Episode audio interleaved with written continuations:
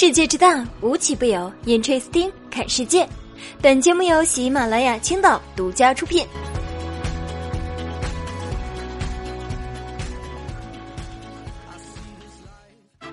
Hello，大家好，我是冰冰。昨天呢，已经传来了好消息，那就是疫情有望在四月末的时候得到控制。面对病毒的挑战呢，这法兰西的儿女做出了他们的选择。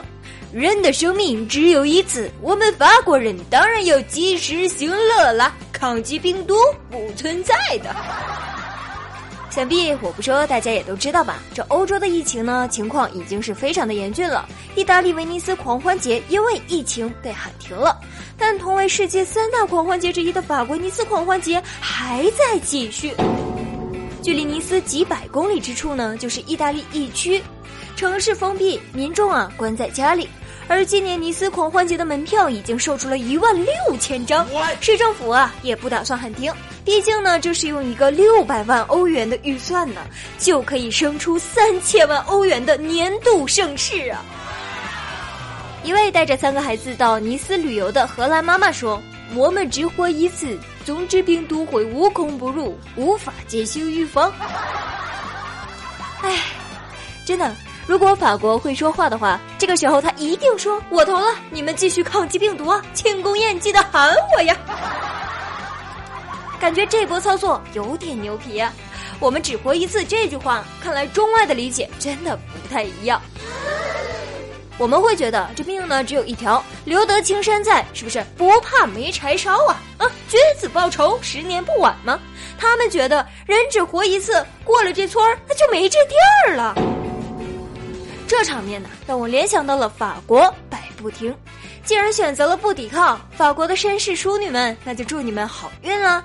世界上真的没有任何人和病毒可以打败法国，因为在占领法国之前呢，他们就已经投降了。嗯，如果知道病毒的住址在哪儿，我估计法国人甚至可以把白旗给寄过去。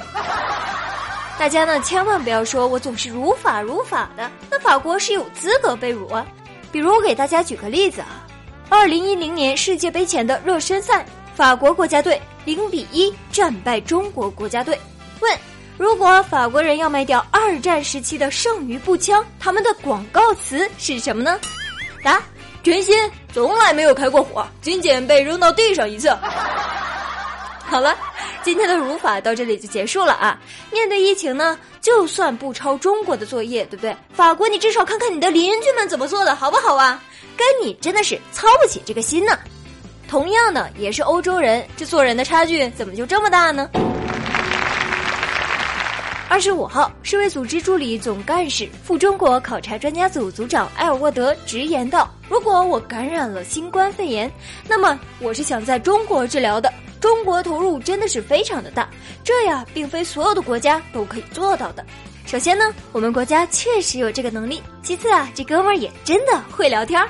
国内这么好的环境，就想不通怎么还有人想着往外跑呢？但是你往外跑的结果，你没有想到吧？昨天武汉的张女士已经在泰国曼谷医院被隔离三十五天了，不久之后被医院告知要缴纳六万泰铢的住院费。相当于是一万三千四百元人民币呀！这张女士表示不能接受。她说呀，这医院也没有给我什么治疗，护士送来的饭菜都是冷的，这隔离病房呢环境又很差，我为什么要交钱呢？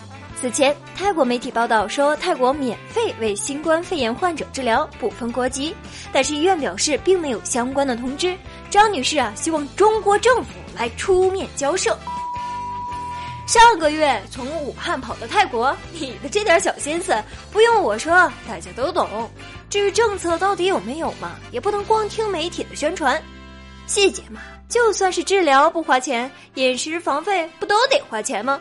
你先自己搞搞清楚好不好？不要动不动就交涉。大家都是成年人了，别总让人家给你擦屁股啊。说句实在的，那是国外，又不是国内，谁会为一个外国人考虑那么多呀？你在那边住院，话语权呢是在人家那边的，人家怎么要求，你不还得受着吗？另外，泰国的饮食呢，确实跟咱们国家不太一样，那边的冷食啊，确实比较多。喜欢吃热食的话，你还是麻溜回国吧，外面的金山银山也不如家里面的陪伴呢。网上传闻说，巴基斯坦蝗灾于本月早些的时候宣布国家紧急状态。根据巴方要求呢，中国政府已经派出蝗灾防治工作组抵达巴基斯坦。随后，十万的鸭子军队也代表国家出征灭蝗。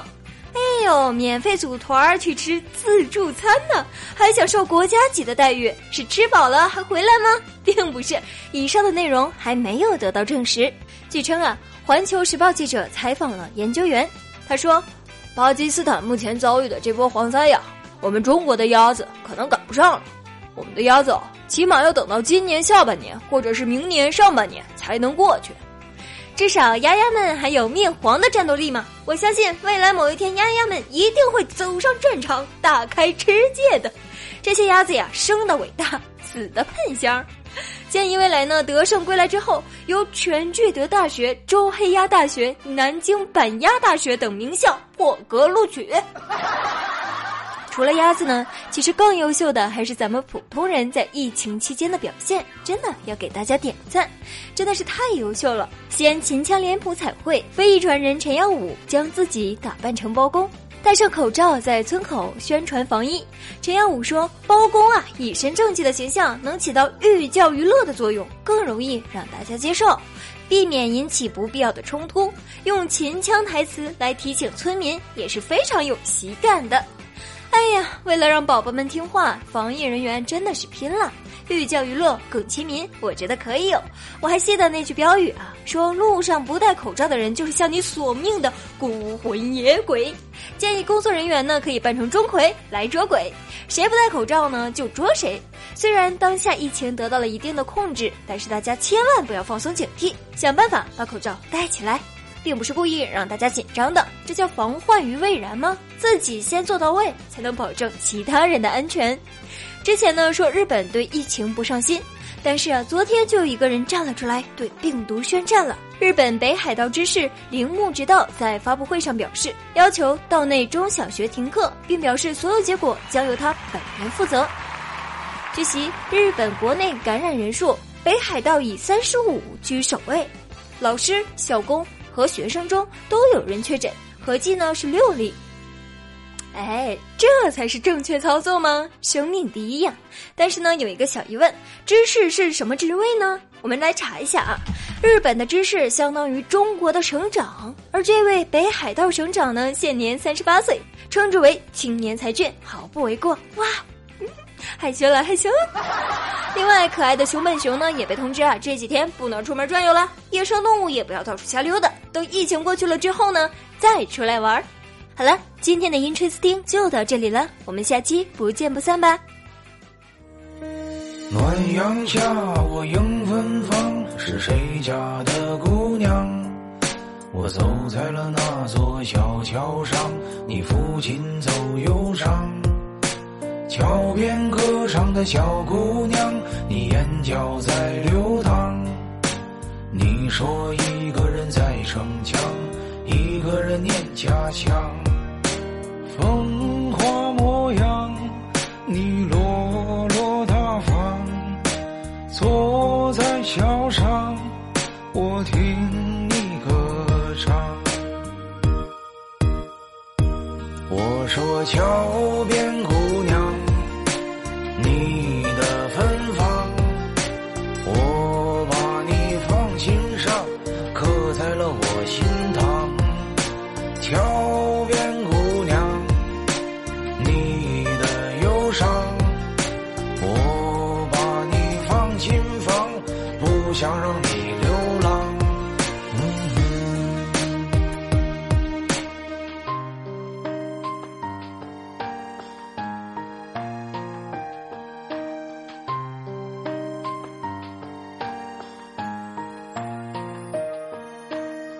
暖阳下的桥头旁，有这样一姑娘，她有着长长的乌黑发，一双眼明亮。姑娘，你让我心荡漾，小鹿在乱撞。你说无人在身旁，一个人在流。